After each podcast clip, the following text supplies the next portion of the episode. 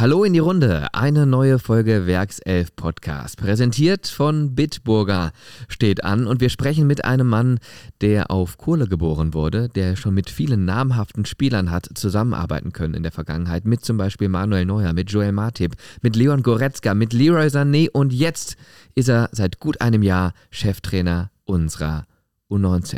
Und falls ihr euch zwischendurch wundert, dass das zeitlich manchmal nicht so ganz einfach zu verstehen ist, wir haben den Podcast am vergangenen Mittwoch aufgenommen. Das sollte aber trotz allem kein Problem sein. Viel Spaß.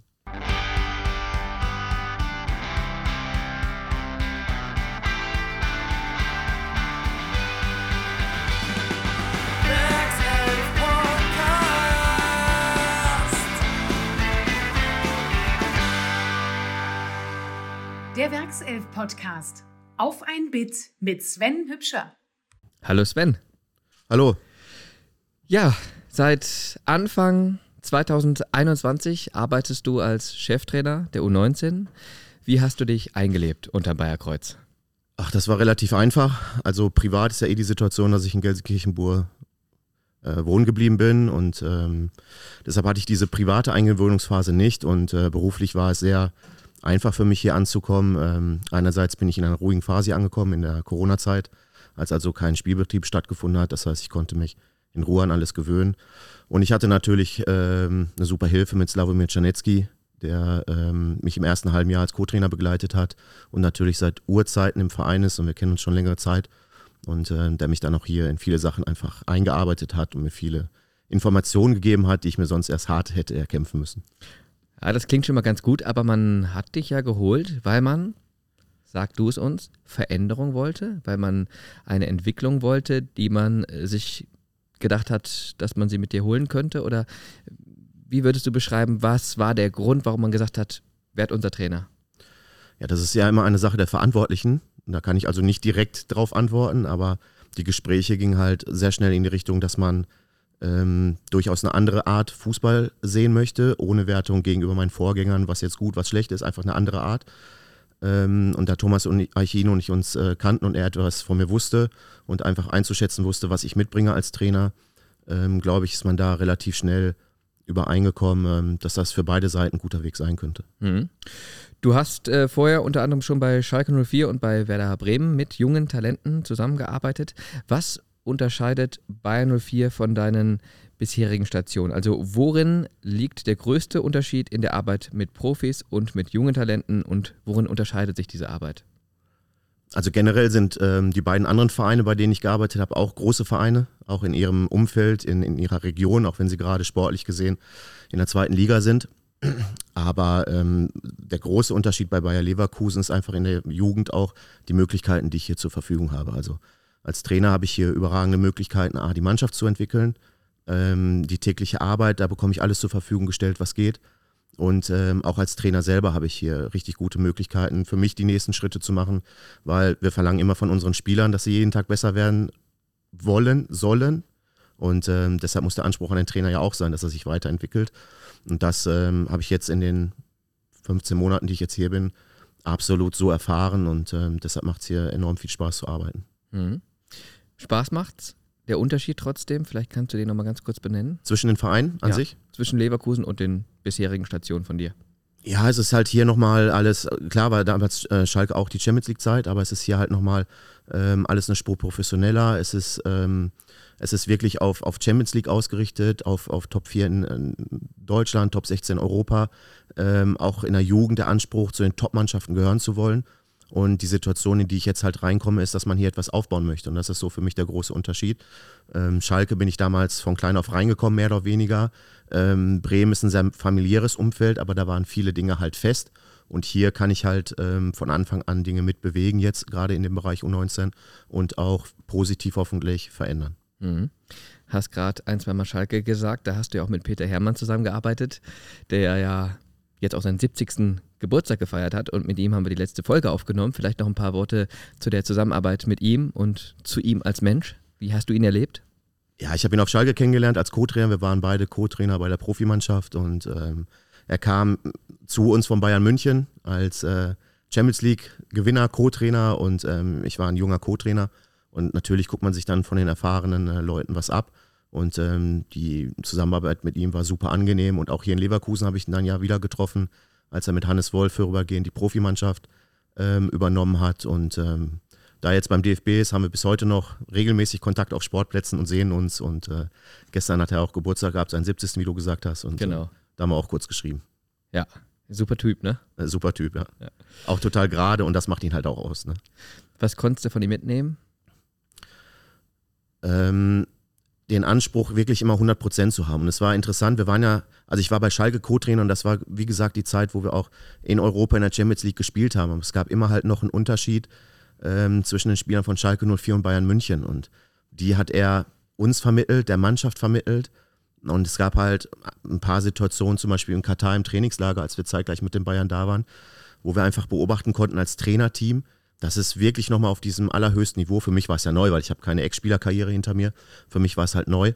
Ähm, auch zu sehen, dass es nochmal einen Klassenunterschied gab damals zwischen dem Spieltrainingsniveau und dem Anspruch auch der Spieler untereinander bei Schalke, was schon gut war, aber was bei Bayern einfach sensationell war. Also wenn da zwei Pässe nicht richtig gespielt wurden vom jungen Spieler, dann ist der erfahrene Spieler halt hingegangen und hat ihm mal Bescheid gesagt, pass mal auf, wenn du jetzt mich nochmal so anspielst, dann haben wir beide definitiv ein Problem. Also dieser Anspruch, das Bestmögliche erreichen zu wollen, das hat er eigentlich immer versucht, uns zu vermitteln und äh, viele Beispiele mir aus der Zeit von Bayern München gegeben, was für mich und auch, glaube ich, für viele Spieler wertvoll war. Zur Aufleckerung ein kurzes Spiel, entweder oder. Entweder oder. Rheinland oder Ruhrgebiet? Ruhrgebiet, Weil deine Heimat, weil Heimat, ja. in Dortmund geboren. Ja, das ist eine schwierige Geschichte. Profis oder Jugend? Jugend, Fleiß oder Talent? Fleiß, Rock oder Schlager? Rock. Buch oder Netflix? Ja, momentan doch Netflix. Okay. Gibt es eine Lieblingsserie?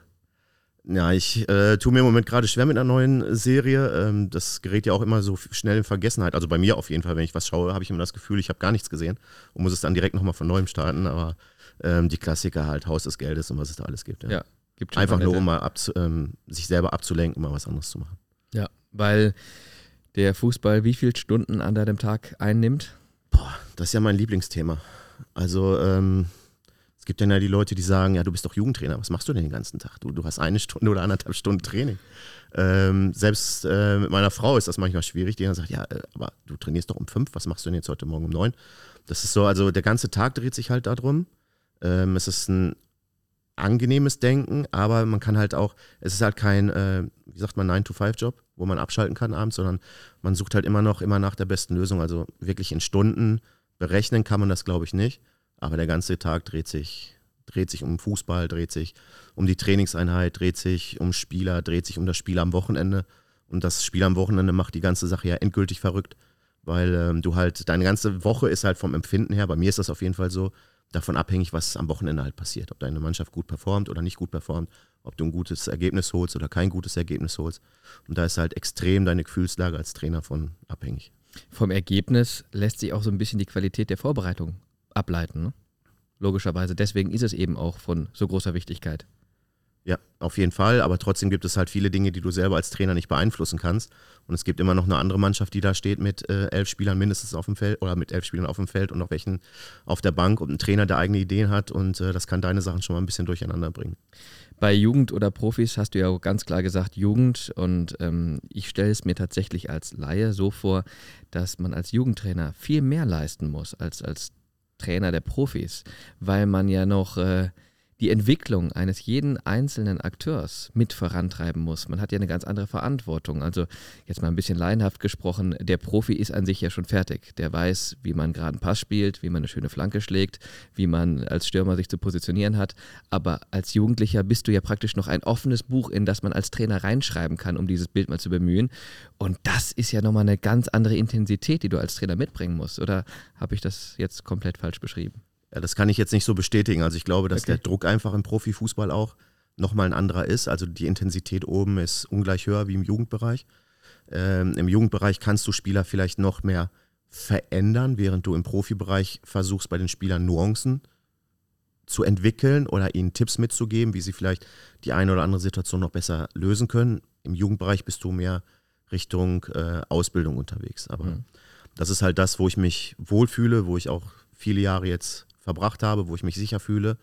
Ähm, glaube, dass ich ganz gut auf dem Gebiet bin und der Profibereich, auch jobtechnisch, hat auch viel mit, das, das kann man halt nicht beeinflussen, sondern die Chance kommt oder die Chance kommt nicht. Und ähm, deshalb ist der Jugendbereich schon das, wo man zielstrebig drauf zu und dann in diesem Beruf drin arbeiten kann. Aber deine Frau hat das mittlerweile verstanden, dass das viel Zeit kostet. Das hat sie, ja. Okay. Sie wartet abends nicht mehr. Okay, sehr gut. Schauen wir auf die aktuelle Saison unserer A-Jugend. Bisher gab es zwölf Spiele, davon wurden sieben gewonnen, bei vier Unentschieden und einer Niederlage gegen Spitzenreiter Borussia Dortmund. Zufrieden mit dem Saisonverlauf? Ja, zufrieden ja, wobei man sagen muss, dass wir selber noch unnötig Punkte abgegeben haben. Also wir hatten eine Phase, in der, in der wir Lehrgeld bezahlt haben, wo wir einfach noch nicht so weit in der Entwicklung waren. Das war insbesondere das erste Spiel gegen, äh, das, das erste Unentschieden gegen Duisburg, wo wir unnötig zwei Punkte abgegeben haben. Auch gegen Schalke haben wir geführt und erst in der Nachspielzeit den Ausgleich bekommen, weil wir uns einfach ähm, in gewissen Situationen noch nicht so abgezockt äh, verhalten haben, wie es vielleicht der Fall sein müsste. Einfach mal die Dinge auch klar zu klären und ähm, vielleicht aber auch in der einen oder anderen Situation unser Spiel mehr durchzubringen. Und dann hatten wir Unentschieden, die man einfach mal mitnehmen muss. Das ist auswärts beim ersten FC Köln.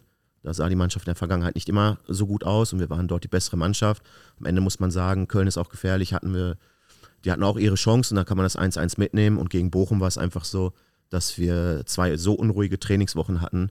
Äh, Spieler, die verletzt waren, die erst kurz vor, Spielbege vor dem Spiel wieder ins Training eingestiegen sind. Äh, Josh Eze nach, glaube ich, drei Monaten Verletzungspause erste Mal dabei.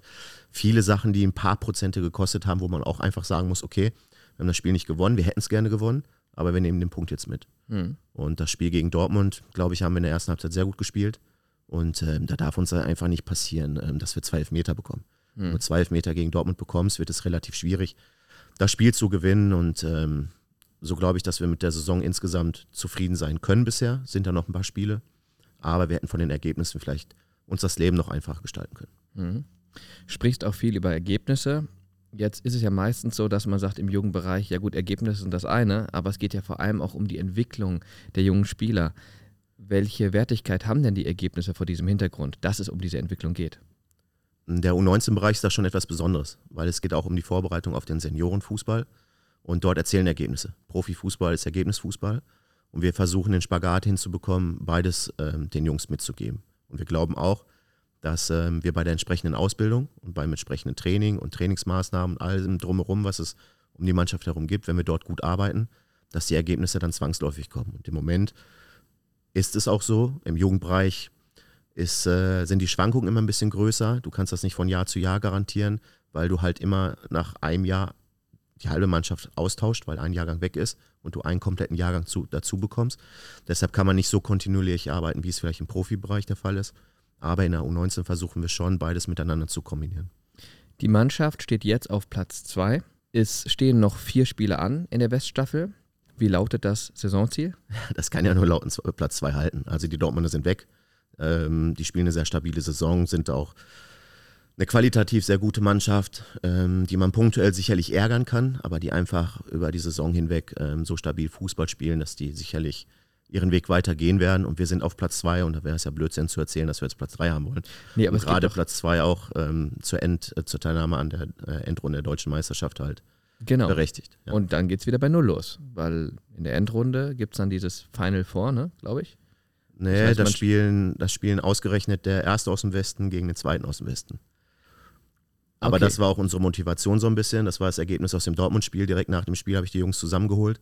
Und dann habe ich den Jungs auch gesagt, es kann jetzt nur noch ein Ziel geben. Wir wollen die nochmal haben. Wir mhm. wollen die nochmal spielen. Und ihr wisst, was ihr zu tun habt in den nächsten Wochen. Und wenn ihr das wollt, wenn ihr das nicht wollt, könnte Montag jemand zu mir schicken, der mir das sagt. Trainer, wollen wir nicht. Wir haben das Ziel nicht, nochmal Endrunde gegen Dortmund zu spielen und die zu schlagen. Dann könnt ihr jemand zu mir schicken, dann weiß ich Bescheid. Wenn Montag keiner kommt, dann ist die Zielsetzung klar. Wir wollen Dortmund in der Endrunde nochmal vor der Brust haben. Okay. Gut. Und dann gibt es dieses eine Spiel oder Hin- und Rückspiel? Hin- und Rückspiel. Hin- und Rückspiel. So. Ich muss deswegen fragen, weil jetzt in dieser pandemischen Situation vieles anders ist. Da kommen wir gleich noch drauf zu sprechen. Es gibt während der Saison keine Hin- und Rückspiele. Es gibt nur das einfache Spiel, deswegen auch weniger Spiele. Ähm, aber um das nochmal kurz zu Ende zu führen.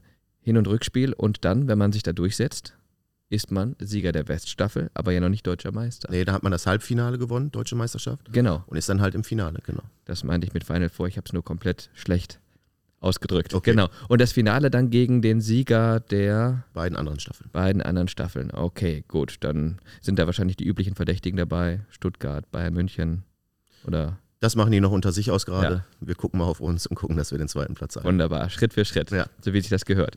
Gut. Ähm, ja, dann gerne das andere Thema. Also es ist ja tatsächlich so, dass es weniger Spiele gibt, keine Hin- und Rückspiele. Wo liegen da die Vorteile, wo liegen da die Nachteile? Vorteile habe ich jetzt noch nicht gefunden. Nachteil ist natürlich, äh, du hast weniger Spiele, was halt auch ähm, für deinen Kader eine Schwierigkeit darstellt, weil du hast weniger Möglichkeit, den Spielern Spielzeit zu generieren, sodass wir jetzt gucken, dass wir relativ viele Testspiele machen, um halt für die Spieler, die wenig Einsatz in der Liga bekommen, trotzdem auf ihre Spielzeit kommen. Und du hast natürlich ähm, den Nachteil, dass ähm, du, wenig Spielraum für Fehler hast. Noch weniger als sonst, weil du halt auch mit diesem einen Spiel immer den direkten Vergleich hast. Beispiel ist das Bochum-Spiel. Das erste Ziel war, Bochum zu gewinnen. Aber es war auch klar, dass wir in dem Spiel am Ende nicht all in gehen, weil Bochum halt von der Tabellenkonstellation nach, an uns vorbei konnte. Und wenn wir uns den Lapsus erlaubt hätten, uns hinten vielleicht ein Gegentor fangen, weil wir komplett aufmachen, dann wäre Bochum halt im direkten Vergleich an uns vorbei gewesen bei Punktgleichheit. Und äh, da musst du halt ein bisschen aufpassen. Und du, man merkt das halt auch, die Tabelle ist relativ eng. Wir hatten den Vorteil vor dem Dortmund-Spiel, dass wir einen Vier-Punkte-Vorsprung hatten, dass wir also frei in dieses Dortmund-Spiel gehen konnten, ohne danach eine Konsequenz spüren zu müssen, dass wir zwei, drei oder vier Plätze runterrutschen. Aber das kann im normalen Verlauf schnell passieren. Ein Spiel verlieren, die anderen gewinnen, guckst du in der Tabelle erstmal doof aus der Wäsche, weil das halt alles so eng beieinander ist, weil halt diese Range nicht da ist von den Punkten, die man sammeln kann. Welche Ziele verfolgst du noch mit den Junioren abseits der Saisonplatzierung? Ja, es geht halt die Jungs, es geht halt darum, die Jungs auch auf das Leben vorzubereiten. Das hört sich immer groß und wild an. Mhm. Ist es aber gar nicht. Es geht um alltägliche Dinge. Äh, es geht auch um Wertevermittlung im Rahmen einer Mannschaft. Eine Mannschaft funktioniert immer nur, wenn alle Teammitglieder sich an gewisse Regeln halten. Und ähm, auch in dem Bereich hat man durchaus mit äh, 16, 17, 18-Jährigen noch ein bisschen Arbeits- und auch Redebedarf. Ich glaube, im Großen und Ganzen sind es gute Jungs, aber die brauchen immer so einen kleinen Schubser in die richtige Richtung, ähm, dass das auch funktioniert. Wie oft denkst du in solchen Situationen, ja Mensch, so war ich ja auch damals? Ja, mittlerweile bin ich ein bisschen älter geworden. da geht das Ganze gelassener. Ja. Früher war ich äh, deutlich aufbrausender noch in solchen Situationen. Mittlerweile habe ich gelernt, ähm, Sachen erstmal mitzunehmen, zu überdenken, nicht zu impulsiv zu reagieren, etwas vielleicht auch erstmal einen Tag sacken zu lassen und dann eine Konsequenz auszusprechen. Aber klar, das ist auch mein Auftrag so ein bisschen. Und da versuche ich die Jungs auch darauf vorzubereiten. Im Profibereich ist halt der Spielraum für Fehler noch viel kleiner. Hm. Also wenn sie sich bei uns was erlauben, dann ist das so, dann bin ich tagsauer, dann sprechen wir darüber, dann ist das Thema aus der Welt. Aber die Jungs müssen auch wissen, wenn sie in der dritten, zweiten, ersten Liga, wo immer auch sie später spielen werden, auf den Platz kommen und sie versuchen, ihr Spiel durchzudrücken und nicht das Spiel der Mannschaft zu spielen, dann spielen sie als junger Spieler vielleicht beim entsprechenden Trainer für sechs, acht Wochen keine Rolle mehr, weil sie einfach nicht das geliefert haben, was die Mannschaft brauchte. Und das müssen die Jungs einfach verstehen und da versuchen wir sie zwar hart und bestimmt, aber dennoch menschlich darauf vorzubereiten. Mhm. Hast du den Eindruck, die verstehen das in dem Alter schon? Weil da ja jeder irgendwie so ein bisschen Idol geprägt ist. Jeder sieht da so seine Stars, Florian Wirtz, Cristiano Ronaldo und wie auch immer über den Platz laufen und denkt sich, so einer wäre ich aber auch gerne. Muss dann aber erstmal verstehen, bevor ich da hinkomme, muss ich erstmal mannschaftsdienlich meinen Beitrag leisten. In, inwiefern ist das zu vermitteln? Das ist schwierig, gerade in der Gesellschaft heute. Die Jungs ähm, bekommen weniger diese Werte mittlerweile mit und ähm, es geht halt viel über Arbeit. Deshalb habe ich auch gerade mit Fleiß geantwortet. Es geht Mhm. über Fleiß. Talent ist das eine. Die Jungs sind alle talentiert, die wir haben. Und alle Spieler bei Borussia Dortmund, Schalke 04, egal welchen Club, Werder Bremen, wo auch immer, die sind alle talentiert. Aber am Ende zahlt sich der, der Fleiß halt aus und ähm, die Bereitschaft, harte Arbeit zu leisten, jeden Tag und sich darauf einzulassen. Und unser Auftrag ist, den Jungs, denen das nicht so ganz bewusst ist, einfach zu verdeutlichen und ihnen aufzuzeigen, ähm, dass das halt der Weg sein muss. Und ähm, das war auch die Situation, als ich hier angekommen bin. Da haben wir dann auch, da, da, haben, da habe ich mit ein paar Jungs gesprochen und ähm, es ging auch um die Sommerplanung. Ja, was stellst du dir vor nächstes Jahr? Und da waren dann auch utopische, aus meiner Sicht, utopische Gedankenspiele bei, sodass ich dann auch erstmal die Jungs hab zweimal gegen Regionalligamannschaften spielen lassen, um ihnen Mhm. einfach mal erstmal aufzuzeigen, was überhaupt in der Regionalliga los ist, was vielleicht in der dritten Liga los ist und wie der Anspruch dort ist. Und nach den zwei Spielen, wo wir zweimal einen drüber bekommen haben, habe ich dann die Jungs mal gefragt, ob wir jetzt reden können. Ja. Ja, ob sie mir jetzt zuhören, ob sie jetzt mal da sind und verstanden haben, was, was in der Fußballwelt los ist. Und seitdem geht es eigentlich kontinuierlich bergauf mit den Jungs. Wir, wir, sehen unseren Auftrag darin, sie auf das vorzubereiten, was, was kommt. Das ist ganz interessant, das Beispiel. Erinnere ich mich gerade daran, ähm, ja, Jugendsituation, man kommt zum ersten Mal mit Zigarren oder mit Zigaretten in Berührung und dann sagt der Vater, ja komm hier, zieh mal an der Zigarre. Dann kriegt er dermaßen einen Hustenanfall, ihm wird schlecht, grün und blau und dann sagt er, nee komm, Rauchen hat sich für mich erledigt. Das ist das so ein bisschen, ne? Ja. Zweimal auf die Mütze und dann, ah, okay, nee, gut. Und dann können wir sprechen. Ja, einfach dieses Bewusstsein zu schaffen, weil die Jungs haben auch alle ein Umfeld und die Erwartungshaltung im Umfeld ist vielleicht auch eine andere und das, das muss man einfach einsortieren können, wie die wirklichen Möglichkeiten sind. Und das sehen wir als unseren Auftrag. Nicht jeder aus der Mannschaft wird ja, wird ja Bundesligaspieler. Mhm. So klar muss man ja sein. Und ähm, es geht halt darum, die Jungs auf das vorzubereiten, was sie selber persönlich als Maximum erreichen können. Und darauf versuchen wir in allen Bereichen vorzubereiten. Wie gut bzw. hoch ist denn der aktuelle U19-Jahrgang von Bayern 04 einzuschätzen? Das ist relativ äh, schwer zu sagen. Wir haben eine Mannschaft, die wirklich hart arbeitet, sich wirklich versucht zu entwickeln und dadurch einfach auch ähm, gewisse Ergebnisse holt. Also eine Qualität hat diese Mannschaft, die ist ganz wichtig, die holen Ergebnisse. Also auch wenn wir mal nicht gut gespielt haben und wir Hände über den Kopf zusammengeschlagen haben. Aber wir haben noch das, eine Tor geschossen und haben das Ergebnis geholt. Das ist schon mal als Mannschaft eine große Qualität. Und ähm, ich glaube, wenn man Zweiter ist im Moment in der Tabelle, hat man nicht so viel als Mannschaft falsch gemacht. Mm, es geht aber auch immer darum zu sehen, wie so eine Mannschaft eigentlich zusammengestellt ist. Also ich kann in der U19 mit elf Altjahrgängen spielen. Ähm, ich kann aber auch mit einer U19 spielen, die zwischendurch vier B-Jugendliche auf dem Platz hat, in der Startelf. Und ähm, gerade in diesem Alter, 16 bis 18, machen halt zwei Jahre Spielen oder nicht Spielen Unterschied. Und zwei Jahre Krafttraining oder nicht Krafttraining machen Unterschied. Und deshalb ist das im Moment für mich schwer einzuschätzen, weil wir eine sehr junge Mannschaft haben. Und ich habe es jetzt von den Daten jetzt nicht geguckt, aber ich kenne jetzt keine andere U19-Bundesligamannschaft, die in der Startelf mit 4B-Jugendlichen spielt. Lassen wir mal, klar haben wir auch sehr talentierte Spieler dabei, die auch von extern dazugeholt sind, äh, dazugekommen sind. Aber ich glaube schon, dass wir uns da für diese Situation sehr gut schlagen, sehr gut aus der Affäre ziehen und ähm, am Limit für unsere Möglichkeiten performen. Mhm. Wie förderst du konkret die Entwicklung der jungen Talente? Also du hast gerade schon mal so ein paar Sachen genannt, dass man gucken muss, dass sie geerdet bleiben, dass sie verstehen, wie der Fußball funktioniert. Aber welche Werte, um es nochmal zu konkretisieren, sind dir wichtig, die du den Jungs vermitteln möchtest? Ja, da bin ich oldschool. Das ist Respekt gegen einerseits mir gegenüber, den ich von der Mannschaft erwarte. Ich erwarte, und das können die Jungs von mir erwarten, dass ich sie aber auch respektvoll ähm, behandle. Ähm, es geht um Disziplin, es geht um Ordnung. Ich bin da echt oldschool. Ich glaube noch immer, dass so wie eine Kabine einer Mannschaft aussieht, dass die Mannschaft auch so Fußball spielt. Und das hat sich auch bei dieser Mannschaft so bewahrheitet. Also die Kabine hat sich im Laufe der Zeit ein bisschen verändert. Ähm, dass man so Fußball spielt, wie man als Mannschaft halt auch zusammenhält. Zusammenhalt ist halt wichtig in so einer Truppe. Und ähm, es gibt eigentlich keinen Masterplan für, für die Ausbildung eines Spielers, sondern für uns bedeutet Individualität nicht, mit dem Spieler einmal die Woche Individualtraining zu machen, indem man durch eine Koordinationsleiter geht oder nochmal 50 Torabschlüsse macht oder 50 Flanken spielt. Das kann ein Aspekt sein. Individualität bedeutet für uns, mit jedem Spieler so umzugehen, wie er es braucht und ihm die Maßnahmen zu geben, die er gerade braucht. Ähm, das kann Einzelspieleranalysen sein, Videoanalyse. Das kann aber auch die Art der Ansprache sein. Der eine braucht halt mehr Zuckerbrot, der andere braucht mehr Peitsche, der andere braucht die Mischung zwischen beiden. Und da versuchen wir halt individuell auf die Spieler einzugehen und aus ihnen das Maximum rauszuholen. Der eine Spieler möchte ungerne, das fragen wir dann auch zwischendurch mal, wenn ein Spieler dann zumacht im Training und wir merken, da kommt nicht die richtige Reaktion, da hole ich mir den Spieler auch zur Seite und frage, du, du weißt um deine Fehler? Ja, weiß ich, Trainer, das, das, das, das, okay.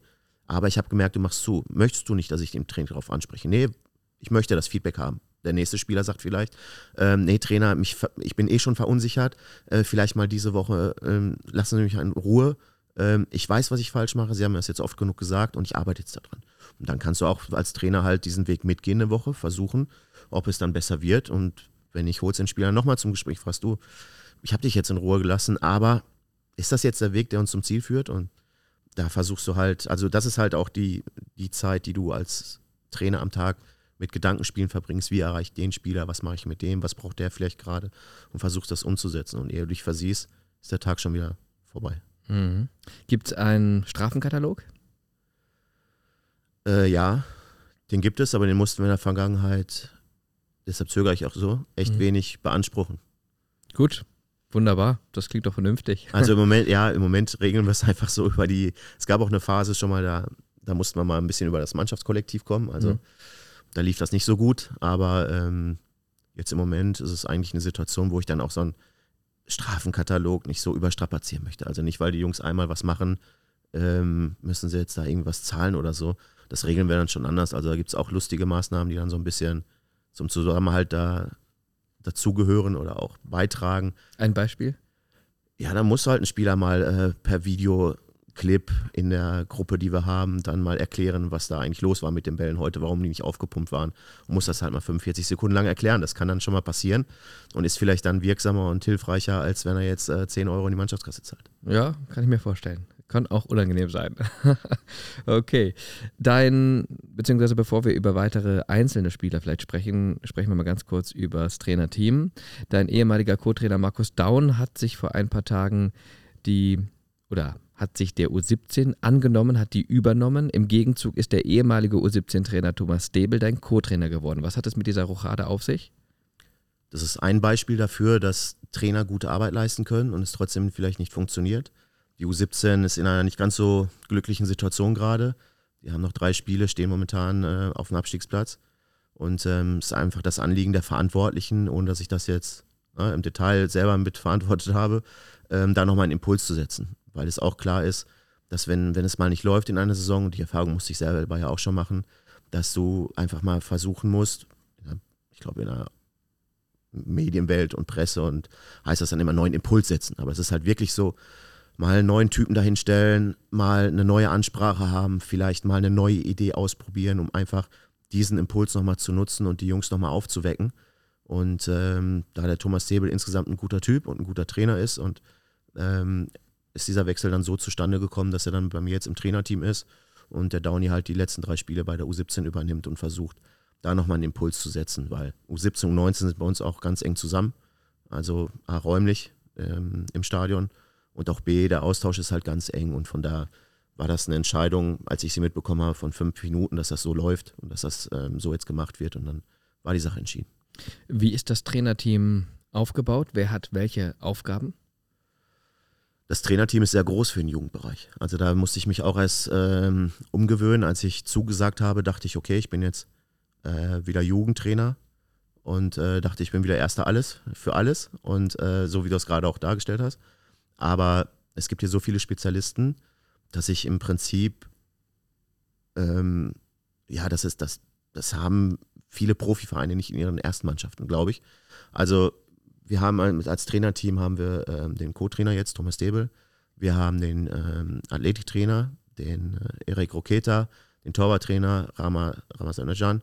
Wir haben äh, Gilbert Gorges als äh, Spielanalysten und äh, wir haben zwei Physiotherapeuten, äh, Sportwissenschaftlerinnen, einen Psychologen, also schon ein großes äh, Team, was sich um die Jungs kümmert, was aber auch von mir als Trainer betreut werden will und ähm, in ihren Spezialbereichen unterstützt werden möchte.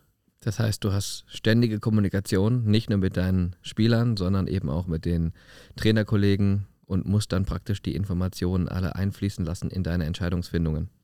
Ja, das ist, das ist ähm, großen, ein großer Teil meiner Arbeit, weil alle Spezialisten halt in ihren Bereichen besser sind als ich. Ähm, dafür sind sie die Spezialisten und äh, ich wäre dumm, wenn ich sie nicht nutzen würde. Und ähm, ich bekomme halt aus vielen Bereichen dann Empfehlungen und äh, muss halt gucken, wie ich es zum Wohl der Mannschaft halt dann umsetze, weil das Wohl der Mannschaft halt immer über allen Entscheidungen stehen muss. Kein persönliches Interesse eines Trainers oder auch eines Spielers oder ähnliches, sondern es geht immer nur um die Mannschaft und was ist das Beste für die Mannschaft. Und da ist äh, jede Menge Kommunikation gefragt ähm, und aber auch Vertrauen von meiner Seite aus, dass, dass die Leute auch wirklich eigenständig arbeiten können. Das ist halt ganz wichtig. Wie schaut die Trainingsarbeit am Tag oder auch gerne mal beschrieben in einer Woche konkret aus? Also die Planung der Woche fängt eigentlich schon eine Woche vorher an. Mhm. Also so Anfang der Woche oder Mitte der Woche, Montag, Dienstag, Mittwoch Ähm, da stelle ich mit dem Athletiktrainer zusammen die Wochenplanung für die darauffolgende Woche bereits, wo wir halt ähm, Belastung festlegen, ähm, technisch-taktische Themen festlegen und dann ähm, den Trainingsplan schon vorbereiten. Und ähm, in der normalen Trainingswoche sieht es eigentlich so aus, dass wir fast täglich trainieren. Wir haben einen freien Tag am Donnerstag, zwei Tage nochmal vor dem Spiel, damit die Jungs nochmal äh, ein bisschen Frische sammeln können und sich nochmal ein bisschen ausruhen können. Weil bei allem, was wir machen, darf man einfach nicht vergessen, es kommt immer schnell auf, die Jungs sind Profis. Und da habe ich eine ganz klare Einstellung zu. Die Jungs sind keine Profis, weil ein Profispieler kümmert sich nur um seinen Beruf und das ist der Fußball. Und ähm, man muss sich als Jugendtrainer einfach klar sein, wenn der Spieler nachmittags um 17 Uhr bei mir aufschlägt, dann ist er teilweise um 6.30 Uhr von zu Hause weg, ist in die Schule, hat seine ganzen Klamotten dort erledigt, ist in die Hausaufgabenbetreuung, hat seine AG nachmittags noch gehabt, ist hier ins Internat gegangen, kommt dann um 17.30 Uhr und ich wundere mich, dass der Junge nicht aufnahmefähig ist. Mhm. Und deshalb ist bei der Art, wie wir auch Fußball spielen wollen, ähm, ist halt ein bisschen geprägt von Intensität, ähm, brauchen wir halt diese Frische und deshalb haben die Jungs donnerstags nochmal frei. Und die eigentliche Trainingsplanung erfolgt so über den Tag, dass ich das eigentlich äh, vorbereite. Das eigentliche Training. Um spätestens 15 Uhr kommt der Trainerstab dann zusammen und dann werden nochmal ähm, alle Details nochmal besprochen. Also das, was du gerade gesagt hast, was an Informationen und Kommunikation den ganzen Tag gelaufen ist. Ich habe ja nicht die Möglichkeit, immer wenn ich eine Information vom Physio bekomme, die dann an acht Staffmitglieder weiterzugeben. Und das erfolgt dann eigentlich gesammelt am Nachmittag ähm, dass dann alle Informationen nochmal ausgetauscht werden, damit jeder auch auf dem Stand der Dinge ist. Welcher Spieler kann vielleicht nur einen Teil der Trainingseinheit mitmachen? Äh, welcher Spieler muss separat betreut werden? Wer kümmert sich um den Spieler? Wer übernimmt welchen Trainingsteil? Wer coacht was? Wer, steht, wer steht wo? Wer macht wo die Abseitslinie? Das muss schon relativ klar sein, damit dann der Trainingsablauf auch strukturiert abläuft. Mhm. Dann findet da irgendwann das Training statt. Dann kommt schon wieder Nachbereitung. Also als Trainer ist man eigentlich sehr wenig im Jetzt, sondern auch viel im, was war gerade im Training, was war gestern im Training, wie ist es gestern gelaufen und was wollen wir morgen schon machen. Also das ist immer schwierig als Trainer wirklich ähm, im Jetzt zu sein, weil du dich halt um alle drei Zeitbereiche extrem kümmern musst, sowohl in der Vorbereitung als auch in der Nachbereitung. Klingt so ein bisschen wie so ein Reisegruppenleiter, der auch immer alles im Blick haben muss. Ja, aber ja, sehr umfangreich auf jeden Fall. Welchen Faktor hat der mentale Bereich, also das Vermitteln von Werten, Umgang mit Drucksituationen und externer Erwartungshaltung? Also Werte haben wir gerade schon so ein bisschen besprochen, aber eben diese beiden anderen Sachen, Druck und Erwartungshaltung. Und da muss man ja schon auch so eine Frische mitbringen im Kopf. Ja, Frische und ich weiß nicht, wer es war. Ferguson hat einen Spruch gesagt, der Unterschied zwischen Jugend- und Profispieler sind die, sind die 20 Zentimeter zwischen den Ohren. Das ist der ja. Kopf. Und viel ist halt Druck aushalten können, weil der Fußball an sich ist, ja, der ist schneller, mm, der ist konzentrierter, mm, der ist von einer größeren Fehlerkonsequenz geprägt. Also wenn du im Profibereich einen Fehler machst, hat das eine höhere Konsequenz wahrscheinlich, weil die anderen Spieler halt auch besser sind, diese Fehler auszunutzen.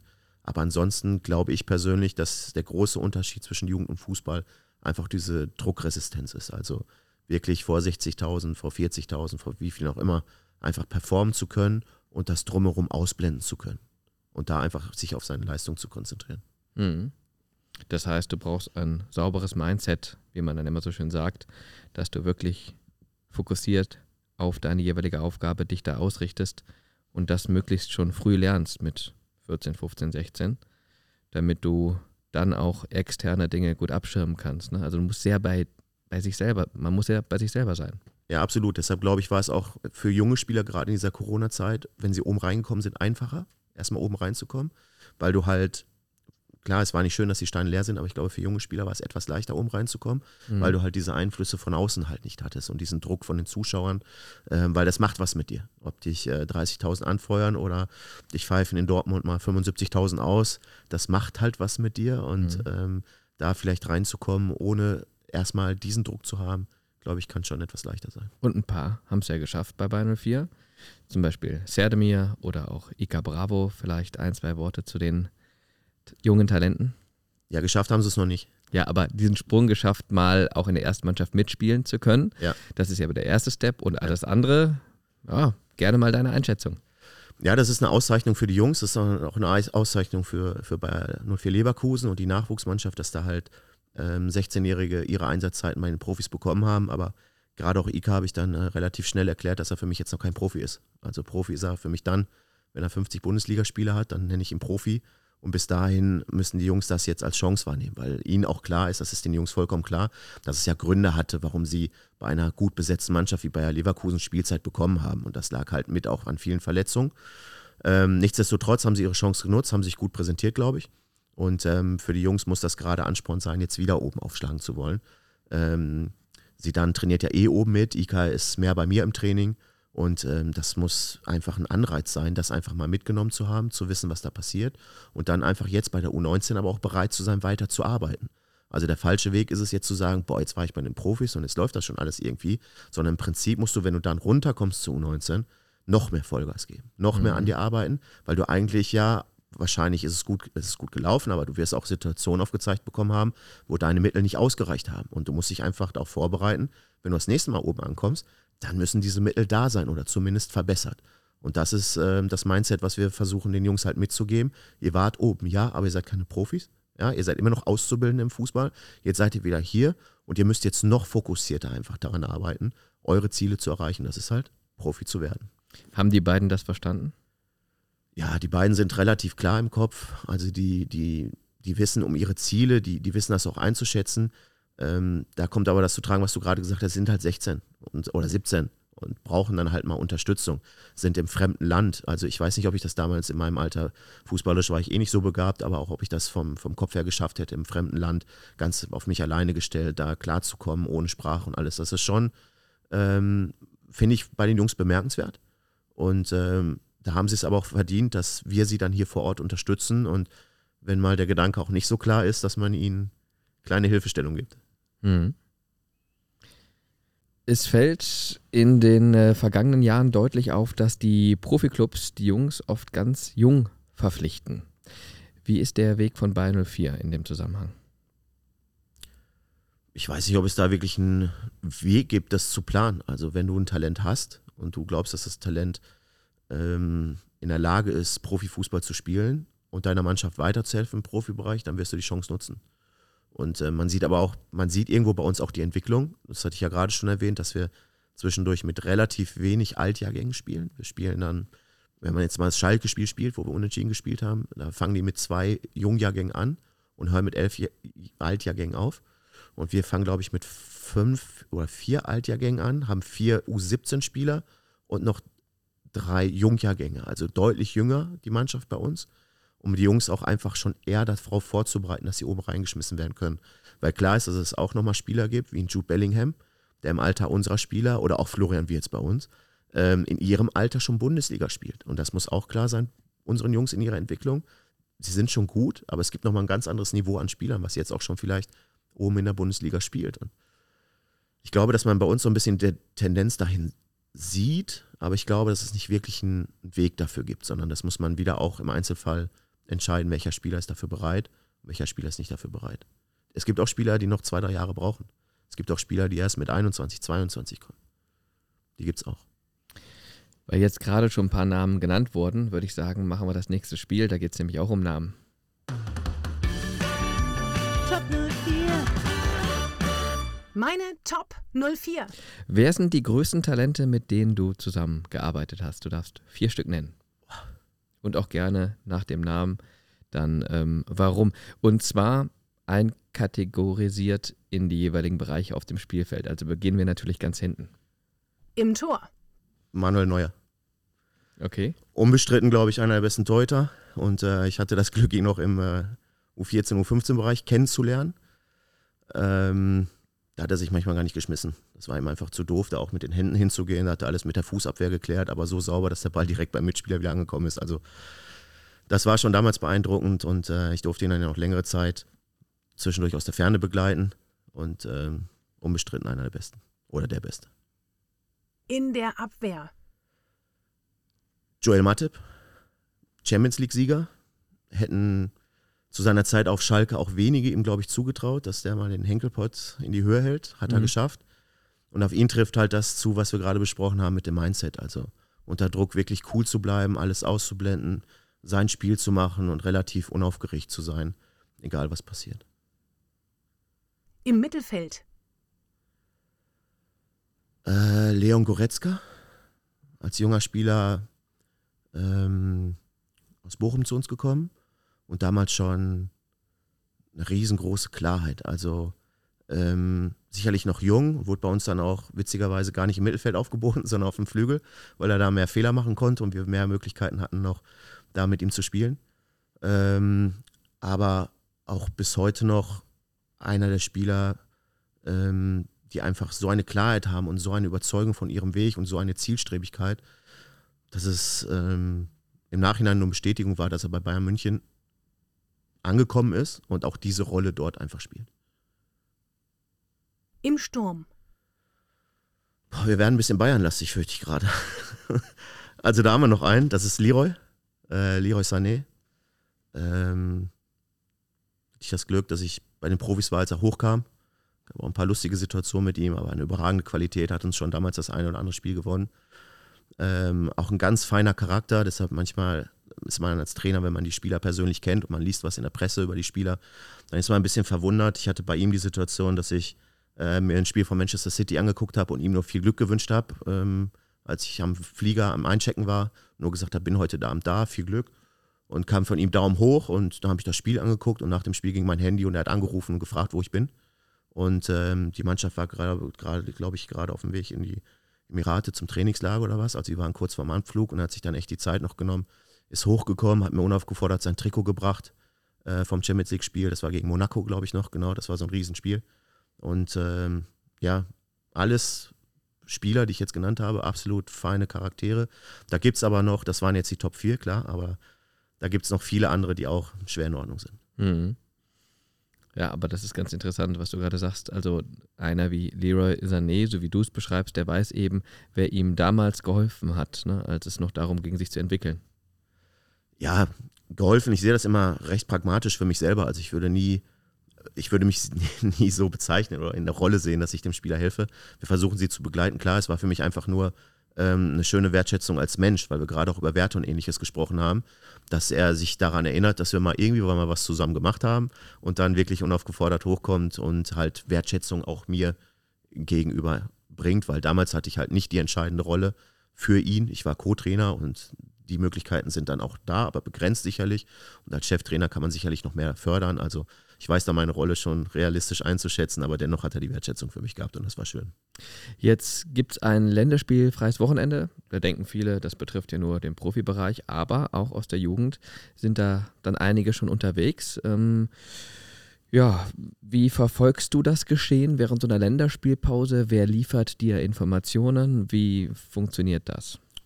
Also die Informationen versuche ich mir selber zu holen. Mhm. Internet oder wenn es die Möglichkeit gibt, auch Spiele live zu gucken oder wenigstens Clips zu sehen. Ich versuche mit den Spielern Kontakt zu halten. Die Kon Spieler sind auch angehalten, sich bei mir zu melden nach dem Spiel, dass sie einmal kurz ein Feedback geben, wie es aus ihrer Sicht war, wie es gelaufen ist, ob sie fit geblieben sind. Und Gott sei Dank haben wir die Situation und in dieser Länderspielwoche habe ich auch ein bisschen mehr Zeit, mich darum zu kümmern, weil unsere Trainingsgruppe halt sehr zerrissen ist. Wir haben heute, glaube ich, elf Spieler im Training, weil ähm, einige halt auch noch bei uns bei den Profis dann aushelfen, weil die ja auch Abstellung haben. Und ähm, so versuche ich den Kontakt ein bisschen zu unseren Jungs zu halten und zu hören, was die da so in der Weltgeschichte treiben. Apropos Kontakt halten, du hältst auch immer mal gerne Kontakt zu Sidney Sam. Unter ihm hast du, glaube ich, hospitiert bei Schalke und er jetzt unter dir bei Bayern 04? Nee, er war Spieler bei mir bei Schalke. Als ich Co-Trainer war, auch, war er Spieler bei den Profis. So. Genau. Genau, richtig. Und jetzt hat er aber mal hier mitarbeiten dürfen. Genau. Und? Hat er sich gut angestellt? Ja, hat sich gut eingebracht. Ähm, ist natürlich auch für mich, ich weiß mich einzuschätzen. Ich habe keine Ex-Spielerkarriere hinter mir und deshalb versuche ich auch diesen Aspekt von außen mit einzubringen. Das geht bei meiner Co-Trainer Besetzung darum, dass ich mir etwas hole, was ich nicht habe. Das ist sowohl bei Markus Daun äh, der Fall als Ex-Spieler oder jetzt auch bei Thomas Debel. Und ähm, auch bei Sidney, ein super Spieler, super Flügelstürmer und den habe ich erstmal auf meine Flügelstürmer angesetzt. Und äh, Sidney war da Feuer und Flamme und hat sich in den zweieinhalb Wochen, die er hier war, gut eingebracht, hat sich die Jungs zur Seite genommen, hat ihnen Tipps gegeben und die Jungs haben auch große Augen gekriegt, als er hier war, weil er natürlich für sie noch sehr präsent ist. Gerade erst mit seiner Karriere aufgehört und die hatten alle noch vor Augen, Sidney Sambo, das ist einer. Und ähm, dieses Momentum habe ich halt versucht für mich zu nutzen und äh, das hat der Sid gut gemacht, ja. Mhm. Er war ja auch mal bei uns zu Gast hier beim Werkself Podcast für alle, die jetzt zuhören. Ähm, erzählt auch so ein paar sehr interessante Anekdoten aus seiner aktiven Zeit. Könnt ihr euch gerne mal anhören. Und äh, ja, du hast es schon zwei, dreimal erwähnt, dass du natürlich zum Teil einen etwas anderen Blick auf die Dinge hast, weil du eben selber kein äh, aktiver Spieler in dieser Kategorie warst, ist aber heute überhaupt gar nicht mehr notwendig. Ne? Also wenn ich mir so die Trainerriege angucke, da ist ja auch gerade im ersten Regal ähm, ganz viel dabei, wo ich sage, ähm, ja, die haben jetzt selber jetzt nie die große Fußballerkarriere gemacht, aber die haben verstanden, wie der Fußball funktioniert und nur darauf kommt es an, oder? Ja, es gibt ja diese Begriffe Laptop-Trainer oder es gibt auch die Begriffe Ex-Spieler. Ähm, ich glaube, dass wie bei allem im Leben die Mischung das ausmacht. Mhm. Also ich glaube, es ist schon wichtig, dass du mal vom Ball getreten hast. Ja, hast ja. Das habe ich ja auch. Also, das musst du schon gemacht haben, ansonsten wird es echt schwierig. Aber in erster Linie ist ja auch Trainerjob sein Umgang mit Menschen.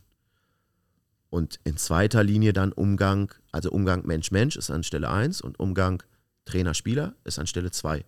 Und ähm, ich glaube, dass wenn du gesunden Menschenverstand hast, äh, gesunden Menschenverstand hast und einfach weißt, Dinge einzuschätzen, dass dir das Leben erleichtert. Es schadet aber nicht, wenn du diese Erfahrung zumindest in deinem Trainerstab hast.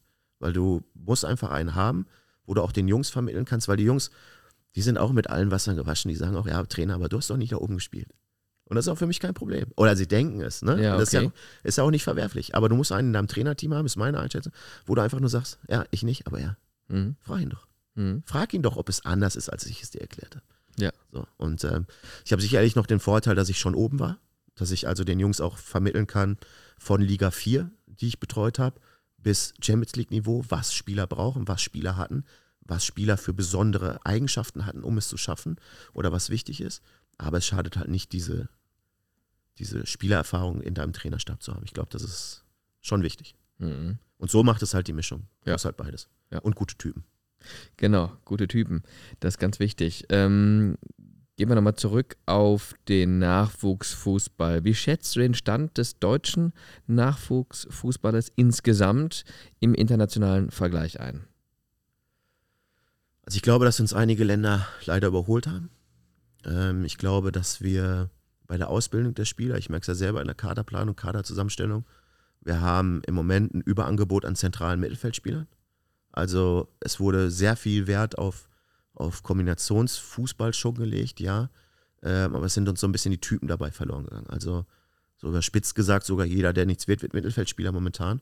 Was mir so ein bisschen fehlt, sind Spezialisten. Also der rechte Verteidiger, der linke Verteidiger, der, der eine gute Flanke schlägt, der eine gute Dynamik mitbringt, der auch mal ein Kopfballduell gewinnt, der Tempo hat, der Außenstürmer, den du ins 1 gegen 1 schicken kannst, der Stürmer, der weiß, wie er sich im 16er bewegen muss, der einfach auch schon ein bisschen aus seiner Jugendzeit diese, diese Erfahrung mitbringt, wo muss ich wann sein ähm, im 16er, um die Flanke vielleicht zu bekommen, um die flache Flanke zu bekommen. Das geht uns, glaube ich, im Moment so ein bisschen ab. Und ähm, da sollten wir uns so ein bisschen in Deutschland wieder darauf konzentrieren, wirklich diese Typen zu suchen, auszubilden und nicht versuchen, sie in, in so ein Schema F zu pressen, sondern mhm. zu gucken, wir, wir, sagen immer alle, wir wollen Typen haben, aber sobald jemand Typ ist, ähm, wird es dann für den auch schon schwierig. Also da müssen wir halt auch mit umgehen können, weil wir brauchen dieses Besondere an den Spielern. Mhm. Okay. Ja, weil als Maßstab hat man ja immer so ein bisschen auch diese Youth League, wo man dann sieht, wenn die Nachwuchsteams da auf internationaler Ebene sich messen, so die Champions League der Nachwuchsmannschaften, da ist ja bis zum Ende nie eine deutsche Meister, nie eine deutsche Mannschaft mit dabei. Ich glaube jetzt äh, Dortmund mal im Viertelfinale jetzt gegen Madrid ausgeschieden. Gegen Atletico, ja. Gegen Atletico, genau.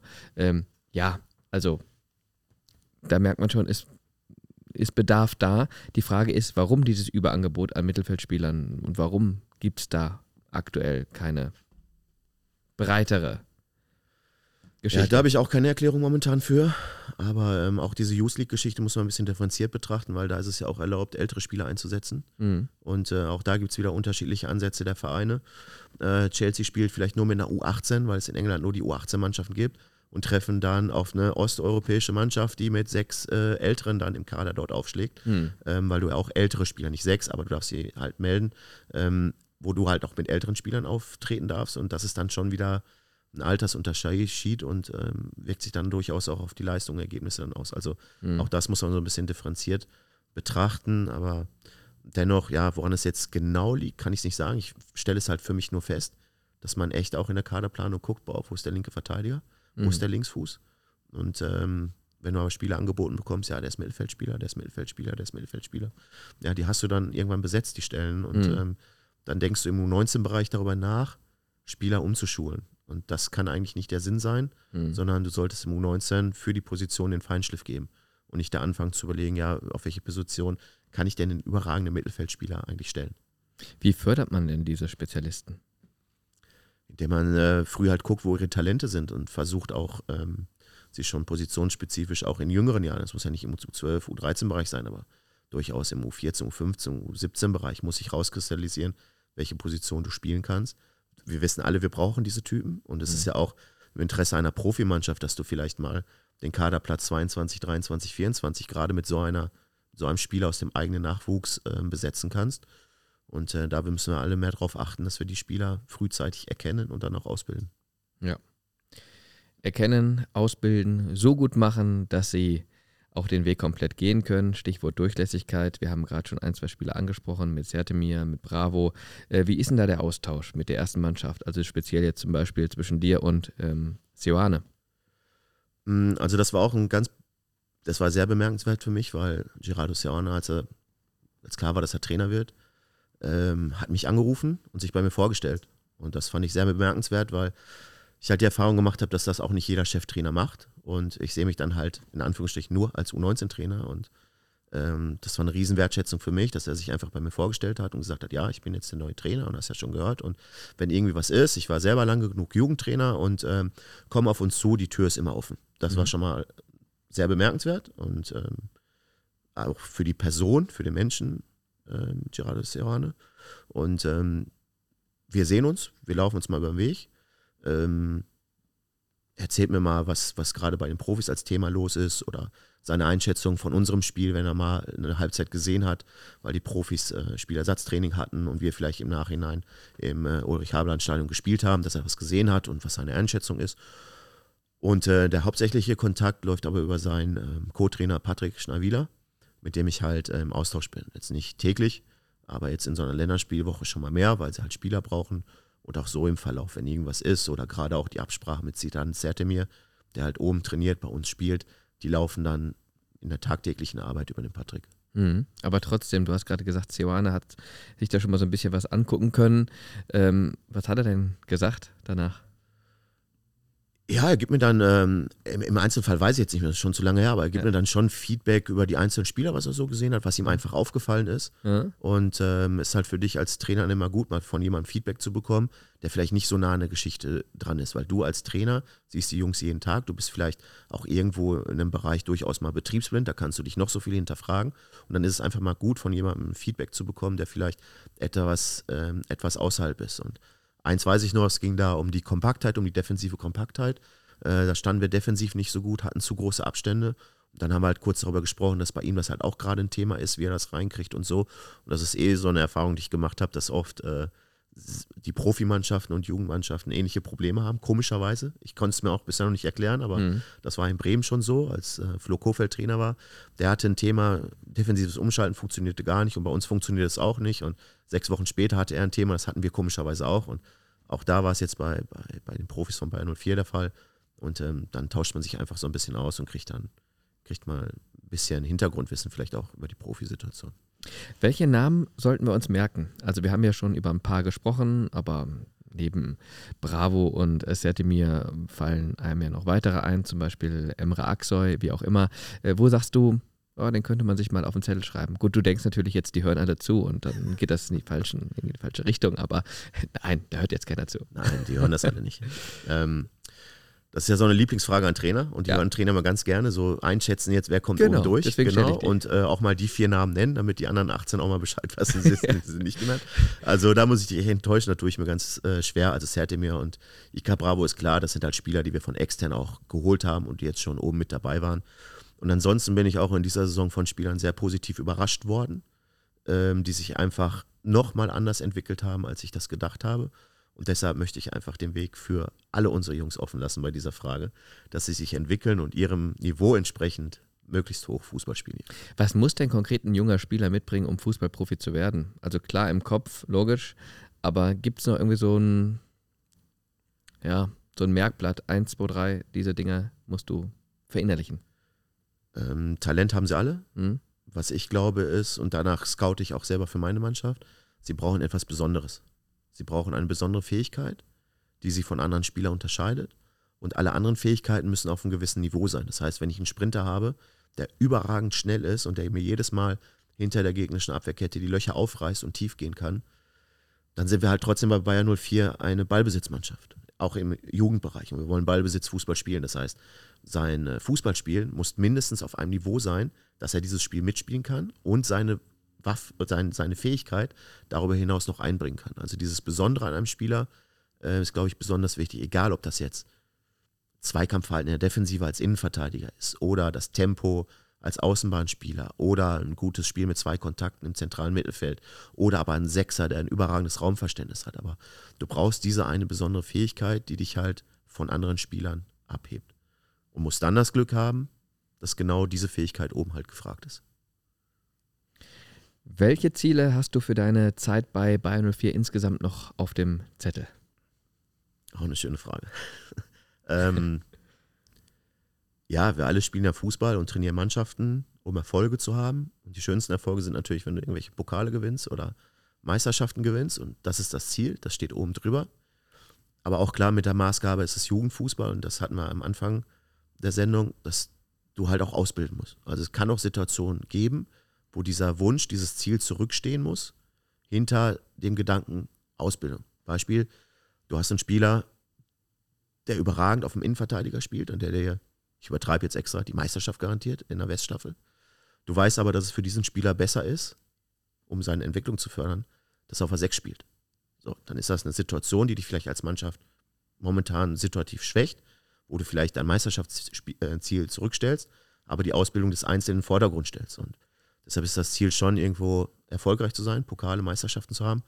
Aber der Fußball ist ja verrückt, du kannst ja nichts planen. Das ist ja, also alles, was du im Fußball planst, ob das eine Trainingseinheit ist oder eine Saison, ähm, du kannst was im Kopf haben, aber die Kunst ist es dann, kurzfristig zu reagieren. Und ähm, Ziel für uns alle ist, das, Max das Maximale zu erreichen mhm. und ähm, auf dem Weg dahin einfach gut zu arbeiten. Das ist halt wichtig. Klingt sehr gut. Inwiefern hat man auch in dem Bereich schon mit Spielerberatern zu tun? Weil ich stelle mir vor, ähm, dass natürlich auch gerade die Talente von Bayern 04 stark im Fokus stehen für eben Mannschaften, die nicht mal zwingend in der ersten Bundesliga spielen, sondern auch zweite, dritte Liga, Ausland, wie auch immer. Geht das Geschacher da schon sehr intensiv auch los in dem Bereich oder geht das noch? Ist das noch relativ human? Ja, die Jungs haben, glaube ich, wenn ich jetzt überlege, glaube ich, alle einen Berater mittlerweile. Hm. Ähm, die versuchen sie auf dem Markt zu platzieren. Ich habe weniger damit Kontakt. Das ist so eher Aufgabe der Leitung, da halt mit den, mit den Beratern Verträge zu machen oder zu sprechen, wie die Zukunft aussieht. Ich halte mich viel an den Spielern. Ich habe auch mal mit einem Berater Kontakt, wenn ich was mit ihm äh, klären möchte im Sinne des Spielers oder wir uns mal austauschen, um den Spieler einfach voranzubringen. Es gibt auch den einen oder anderen Berater, der mal anruft und mal ähm, nachfragt, warum der Spieler nicht spielt. Klar, das gibt es auch. Da kommt dann auch meistens an Tageslicht, dass so Selbsteinschätzung des Spielers und Fremdeinschätzung des Trainers nicht so unbedingt übereinander lagen und viele Berater sind dann auch erstaunt und sagen dann, okay, das ist jetzt mal eine andere Sichtweise und die Wahrheit liegt irgendwo in der Mitte. Ähm, da hat man dann Kontakt, aber es hält sich eigentlich in Grenzen. Aber klar ist auch, die Jungs haben fast alle Berater, die halt gucken, dass sie ähm, ihre Spieler bestmöglich versorgen, unterkriegen, wie auch immer. Ist das etwas, was man einfach so akzeptieren muss, weil es mittlerweile dazugehört? Oder findest du zum Teil, dass das ähm, der Entwicklung vielleicht auch nicht gut tut, wenn die schon wie Aktien so heiß und so hoch gehandelt werden? auch da liegt die Wahrheit, glaube ich, wieder in der Mitte. Also wenn du einen guten Berater hast, der auch offen ist und der auch einfach ähm, im, im, Sinne seines Spielers handelt, dann ist es, glaube ich, eine gute Sache und dann kann man das Rad der Zeit auch nicht mehr zurückdrehen. Dann ist das jetzt einfach so in der Entwicklung im Fußball. Das ist jetzt so, das muss man annehmen. Aber für die Jungs gilt es halt, geht es schon darum, sich die Berater zu suchen, die wirklich nicht ihren persönlichen Profit in den Vordergrund stellen, sondern die Karriere ihres Mandanten, ihres Spielers dann halt zu sehen und ähm, da auch offen zu sein, was, was vielleicht auch dann so ein Trainerstab weil in der Entwicklung des Spielers ist halt ganz wichtig, ähm, wir sagen nicht, dass wir immer recht haben und dass wir, dass wir den Fußball erfunden haben und ich mache bestimmt die meisten Fehler von allen, aber dummerweise für den Spieler ist meine Meinung maßgebend, ob er spielt oder nicht spielt. Und da gehört es dann äh, beim Spieler auch dazu, sich darauf einzustellen. Und wenn du dann einen Berater hast, der da komplett dagegen wettert, bringst du natürlich deinen Spieler auch in so einen Zwiespalt. Wer hat jetzt recht, mein Berater oder mein Trainer? Und ähm, da muss man dann auch so ein bisschen Kompromiss suchen. Da versuche ich dann noch so ein bisschen Drive rauszunehmen. Und ähm, ja, ich glaube, es ist einfach eine Entwicklung, die, die nicht mehr zurückzudrehen ist. Und ähm, wenn du die richtigen Leute dabei hast, dann ist es auch für die Jungs förderlich. Mhm. Ja, jetzt haben wir schon einen sehr interessanten Einblick gewinnen dürfen aufgrund des sehr ausführlichen Gespräches über die Jugendarbeit bei Bayern 04 und wie du das so denkst und praktizierst. Das war sehr aufschlussreich, sehr interessant, viele neue Dinge mit dabei. Äh, wollen wir natürlich jetzt zum Abschluss auch noch so ein bisschen wissen, wie tickt denn der Sven Hübscher außerhalb des Fußballs? Also was gibt es da so in deinem Leben, was dich vielleicht von dieser großen Aufgabe Fußball ablenkt? Ähm, da gibt es die Familie halt. Ähm, für viel mehr ist dann auch nicht Zeit, aber da nehme ich mir schon Zeit für meine Frau, meine Tochter. Die ist fünf, ist gerade das beste Alter. Ähm, die schafft es dann auch relativ schnell, den Papa von Spielen abzulenken, weil es in ihrer Welt halt äh, gar keine Rolle einnimmt und ja. äh, diese Konsequenz gar nicht da ist. Und das ist halt was Erfrischendes. Ähm, ich habe einen Hund, Carlos, ein kleiner weißer Mops. Laufen ist auch nicht so seine Stärke, aber ähm, er gibt auch eine gewisse Gelassenheit und Ruhe an mich ab. Und ähm, ja, ein bisschen Sport ist dabei, aber das ist auch nicht mehr planbar. Und dass wir halt, da wir halt abends viel trainieren, ist es halt auch äh, schwierig, abends seine, seinen Hobbys nachzugehen, sondern es geht schon wie viel wirklich um Fußball und in der freien Zeit dann um die Family. Gibt es da denn überhaupt noch so eine klare Grenze oder ist das eigentlich so ein, so ein ineinander übergehender Bereich, privat, beruflich, privat, also dass das praktisch gar nicht mehr so klar getrennt werden kann? Oh, das ist fließend. Ja, ne? Also ich hatte fließend. Sonntag hier ein Spielergespräch ja. und das ist kurzfristig von Samstag auf Sonntag gelegt worden. Ich hatte meiner Tochter versprochen, wir machen was. Ja. Und dann war die kurze Hand bei dem Spielergespräch mit dabei. Dann hat die sich auf die Couch gesetzt, hat eine Fanta gekriegt, ja. hatte ihren Spaß und hat eine Stunde gewartet. Und dann ging es hier in den Tierpark Reuschenberg. Und dann war der Tag gerettet und dann war es ein perfekter fließender Übergang vom Sportlichen und von der Arbeit zum Privaten. Das ist fließend. Ja, sehr schön. Und ähm, du pendelst praktisch immer, ne? Dann von genau. Gelsenkirchen, Bur. Genau. Das ist immer, ich fahre ja nicht zu den Hauptverkehrszeiten. Ja. Deshalb geht es, ich bin 50 Minuten da und wir hatten gerade das Thema Berater, äh, mhm. Telefonate, ähm, verantwortlich im Verein, Physiotherapeuten, Ärzte, Spieler. Also bevor ich die Liste abtelefoniert habe, bin ich hier. Und ich habe halt hier auch immer die Möglichkeit, ähm, wenn wir zum Beispiel abends Training haben oder am nächsten Morgen schon eine Maßnahme, dass ich dann hier auch im Lindner Hotel bleibe und dann direkt vor Ort bin und mir die Fahrerei dann in dem Moment sparen kann. Ja. Aber ansonsten ist echt keine Entfernung. Urlaub geplant? Äh, wir ziehen gerade die Sommervorbereitung fest. Da ist wieder Privates und äh, Berufliches. Da muss erst die äh, Sommervorbereitung stehen, bis dann die Urlaubsplanung anstehen kann. Okay. Hätte ja auch sein können, dass du sagst, ja, ähm, liebe Familie, ich schaue jetzt gerade, wo es hingeht, ins Trainingslager und dann wisst ihr auch, wie euer Urlaubsort nee, heißt. Nee, nee, das machen okay. wir vorher und ähm, das wird ja. wahrscheinlich wieder irgendwas mit vielen Rutschen und vielen Pools und so weiter werden. Und ja. äh, danach machen wir das Trainingslager mit den Jungs, da hat der Papa dann eh keine Zeit. Klingt doch vernünftig. Ja, okay, du telefonierst viel auf deinen Autofahrten, hast du gerade gesagt. Das heißt, äh, Rockmusik hörst du im Auto oder nicht? Weniger. Aber ist deine Musik? Ja, so eher so. Ich bin so in der Zeit noch groß geworden. Ich äh, muss jetzt auch mehrfach in meinen Pass gucken, dass da doch nicht steht 2003 geboren oder 93 geboren, sondern steht leider 79. Und das war noch die Zeit, wo mich mein Vater dann als Junge auch mitgenommen hat zu Brian Adams Konzerten, Tina Turner Konzerten, U2 Konzerten, Dire Streets. Und äh, klar, ich höre auch Mainstream, aber das ist so aus der Kindheit prägend noch ein bisschen hängen geblieben. Ja, aber wenn man dann mal dazu kommt, dann hilft das auch beim Abschalten. Genau. Ganz, ganz, bestimmt. Was hören die Jungs so in der Kabine? Das ist wahrscheinlich nicht. Oh, da bin ich zu, zu alt für. Das womit du dich identifizieren Nein. kannst, ne? Nein, da kommen wir nicht mehr überein. Das habe ich den Jungs auch schon mehrfach erklärt. Ja. Äh, das geht nicht mehr. Aber da ist dann einfach die Toleranz da, so nach dem Motto, macht doch, was er wollt, oder? Ja, unser Trainerbüro ist weit weg. Also okay. Also deshalb geht das. Aber du bist ja mit ähm, in der Kabine. Oder wissen die dann Bescheid, nee, da muss die Musik ausgehen, oder? Nee, die, ich versuche die Kabine schon relativ den Jungs zu lassen. Also ich mhm. bin selten da drin. Ich hänge das Training da aus, dass sie wissen, was wir machen. Aber ansonsten finde ich, muss äh, der Spielerbereich schon auch Spielerbereich bleiben. Ähm, wir haben einen Besprechungsraum, wo wir die Besprechung machen. Also die Kabine gehört den Spielern und damit auch die Musikbox. Aber die Jungs dürfen, wenn wir Krafttrainingseinheiten machen, mache ich ja auch lieber Sport mit Musik. Also da können sie dann schon ihre Musik hören, aber da kannst du zwischendurch nur mit dem Kopf schütteln. Das ist, äh, da bin ich zu alt für mittlerweile. Ja, das, das glaube ich gerne. Das äh, geht mir aber auch schon so, wenn ich da mitbekomme, was die da so hören. Das ist halt dann irgendwie eine eigene Generation. Aber gehört ja auch dazu, ist ja richtig so. Ja, schön. Ähm, dann vielen Dank bis hierhin. Es war ein sehr aufschlussreiches, nettes, sympathisches Gespräch mit einem großen Mehrwert, weil man ja auch sich nicht immer so vorstellen kann, wie das im Jugendbereich so läuft. Also über den Profifußball hört man viel, liest man viel, wird viel berichtet, aber Jugendfußball ist ja dann nochmal eine ganz andere Kategorie und da bin ich gespannt, das sehen wir dann in zehn Jahren, wer aus dieser aktuellen Mannschaft, die du jetzt trainierst, vielleicht dann tatsächlich den Sprung in den Profifußball zu welchem Verein auch immer geschafft hat. Also ganz, ganz äh, viel Erfolg noch weiterhin hier bei Bayern 04 Leverkusen für deine Tätigkeit, privat sowieso nur das Beste. Ganz lieben Dank fürs Gespräch, Sven Hübscher. Vielen Dank für die Einladung und das wünsche ich dir. Danke.